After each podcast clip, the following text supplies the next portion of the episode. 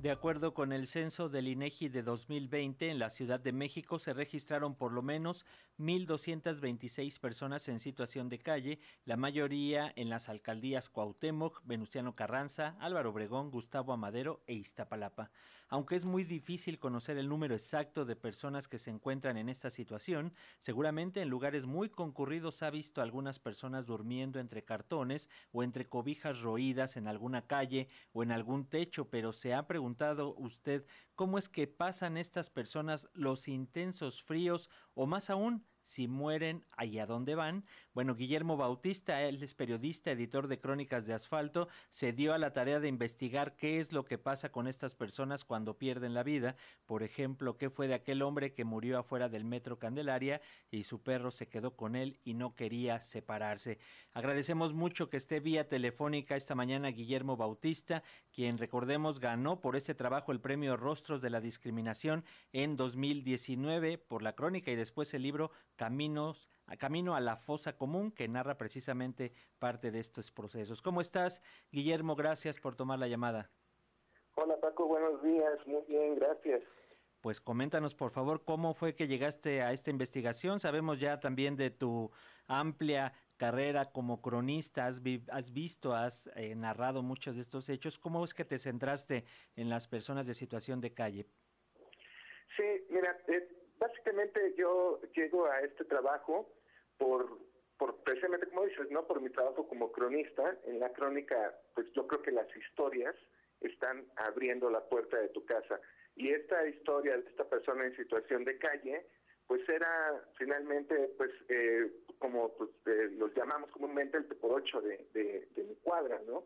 Yo vivía en el centro, cuando conocí a, Escalera, que así se llamaba este, este sujeto, este señor, y eh, pues eh, prácticamente yo lo seguí los últimos tres años de, de su vida.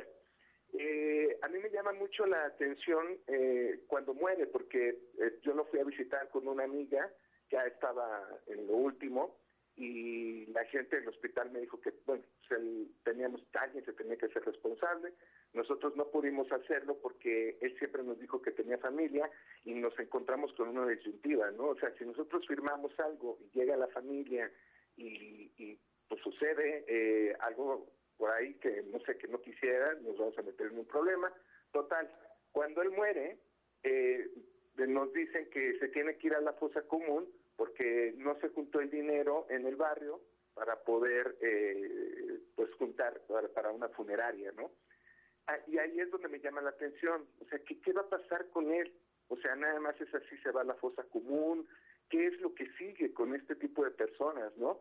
Porque finalmente Escalera fue un tipo con suerte, ¿no? Entre comillas, porque murió en un hospital. Pero hay muchísimas personas eh, en calidad de desconocidas, porque además él murió así, en calidad de desconocido, que mueren en la calle, ¿no?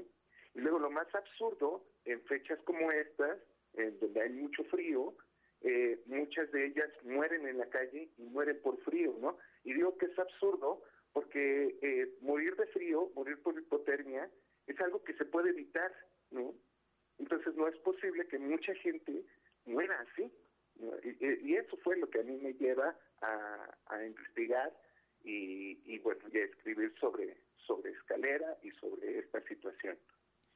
Coméntanos, Guillermo, ¿qué fue lo que encontraste en cuanto a las cifras? Como bien señalas, ¿qué es lo que pasa con estas personas? ¿Cuántas son las que tienen registro? Porque, pues, efectivamente, si acudimos a algún CEMEFO, vamos a encontrar N cantidad de personas señaladas como eh, no reconocidas. Sí, fíjate, yo eh, me acuerdo que consulté al Instituto de Asistencia e Integración Social en ese entonces. Yo tenía, por ejemplo, mm, un poquito más de cuatro mil personas que vivían en, situación de calle, eh, pues lo cual eh, eh, pues se, puede quedar corto incluso, ¿no? Porque, pues, bueno, este, las cifras de pronto tienen tienen un, un margen de, de fallo, ¿no? el Caracol, que es una organización que precisamente se dedica a contar este tipo este tipo de, de, contabilizar más bien este tipo de, de decesos, eh, ellos, por ejemplo, hicieron un texto que se llama Vivir y Morir Desconocido. Y, eh, y, de ellos es precisamente esta, este dato que te di, de que eh, una de las primeras causas de muerte en las personas en situación de calle son enfermedades que pueden ser prevenibles y curables, ¿no? Como en este caso la, la hipotermia. Entonces, eh, esa es la, parte que, que, sorprende. Por ejemplo, en, en el INCIFO, em, yo me acuerdo que en ese momento eh, habían mandado, eh, porque fue noviembre de, de 2017, 2018 cuando se hizo esta investigación, había en ese momento 469, 470 cuerpos ¿no? de, de personas desconocidas. Eh, eh, fue, mm, fue curioso porque en, en los últimos años, hasta ese momento, se habían, habían contabilizado unos 3.300 cuerpos desconocidos que iban hacia la fosa común. Entonces, el, la cifra iba, iba en aumento. En ese momento, el, el director de INCIFO era el doctor eh, Felipe Takasashi, y él me decía, ¿no? Que, que no era posible, o cómo era posible que, que no conozcan a una persona, que nadie reclame a una persona en una ciudad como, pues como esta, ¿no? Como la Ciudad de México. Sí, efectivamente, Guillermo, es complicado el asunto.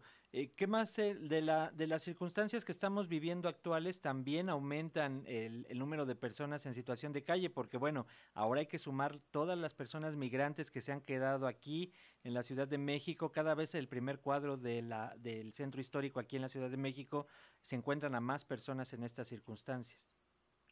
Sí, y son varias las circunstancias. Como bien indicas, bueno, puede ser la, los migrantes, ¿no? Migrantes que llegan. También hay muchas personas que tienen algún problema de salud mental, ¿no? Entonces también muchos de ellos llegan llegan a la calle, eh, ancianos, desgraciadamente ancianos que abandonan, ¿no? Que la propia familia los abandona, que por alguna razón pues no se quieren hacer cargo de ellos, los despojan de sus posiciones y los, los lanzan a la calle, ¿no? Y por supuesto la adicción. El caso de Escalera era eso, ¿no? Era un, un señor que tenía un problema muy fuerte de adicción a, ciertas drogas, ¿no? La mayoría de, ellos tienen adicción a la, al alcohol, porque bueno, es muy muy barato conseguir, ¿no? Hay, hay alcohol que te cuesta 30 pesos y pues, en lo que pides en la calle más es fácil fácil poder conseguirlo, ¿no? Eh, el caso de Escalera me llamó la atención mucho desde el inicio porque él vivía con, con su pareja en la calle, eh, a ella le decíamos la, la china y ella, por ejemplo, tenía una, una fuerte adicción a la piedra, ¿no? Entonces, eh, me acuerdo mucho que en una plática que tuvimos, eh, ella me decía, había ido al hospital. Eh, lo de Escalera fue eh, muy curioso porque no era la primera vez que él iba al hospital. esa vez fue por hipotermia y bueno, pues murió. Pero en otras ocasiones había ido porque era tenía alguna congestión alcohólica. Entonces, en esta vez que yo platiqué con, con la china, ella me decía, bueno, en en el hospital también la atendieron y le dijeron que no podía ni consumir algo, alcohol ni meterse alguna droga porque estaba enferma, ¿no? Le mandaron medicamentos.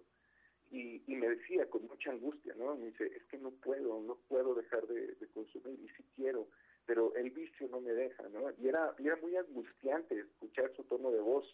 Entonces, eh, el, la adicción creo que es uno de los temas más fuertes y me parece que es una de las primeras cosas que se tiene que que pues que combatir, ¿no? Que atender más bien cuando se atiende precisamente a las personas en situación de calle. Así es. Guillermo, rápidamente dinos dónde podemos encontrar tu trabajo de investigación y tenemos entendido que también podemos escuchar tus podcasts o cómo están. Cuéntanos. Sí, así es. Bueno, mira, este libro, Camino a la Fosa Común, pues ya está en las librerías, lo pueden encontrar en el sótano, en Amazon, incluso en Mercado Libre. También en, en la página y redes sociales de eh, Producciones El Salario del Miedo, que es la editora que, que, pues, que lo sacó, es una coedición entre la Salario del Miedo y la Guamas Capozalco. Eh, en mis redes sociales, en Facebook me encuentran como eh, Memo Bautista y en, en Instagram como arroba Memoman. Eh, estamos, tenemos un podcast en, en Spotify que se llama Crónicas de Asfalto y también eh, tenemos una, una página en donde publicamos crónicas que se llama igual, Crónicas de Asfalto. Ahorita estamos eh, trabajando para hacer un relanzamiento. Entonces, este, pues, pues andamos en, en, todo eso. Estamos pendientes. Gracias, Guillermo Bautista, por estos minutos para las audiencias de Radio Educación y felicidades. Gracias. Muchas gracias, Paco. Felicidades también para ustedes y la audiencia. Hasta pronto, gracias. Hasta pronto.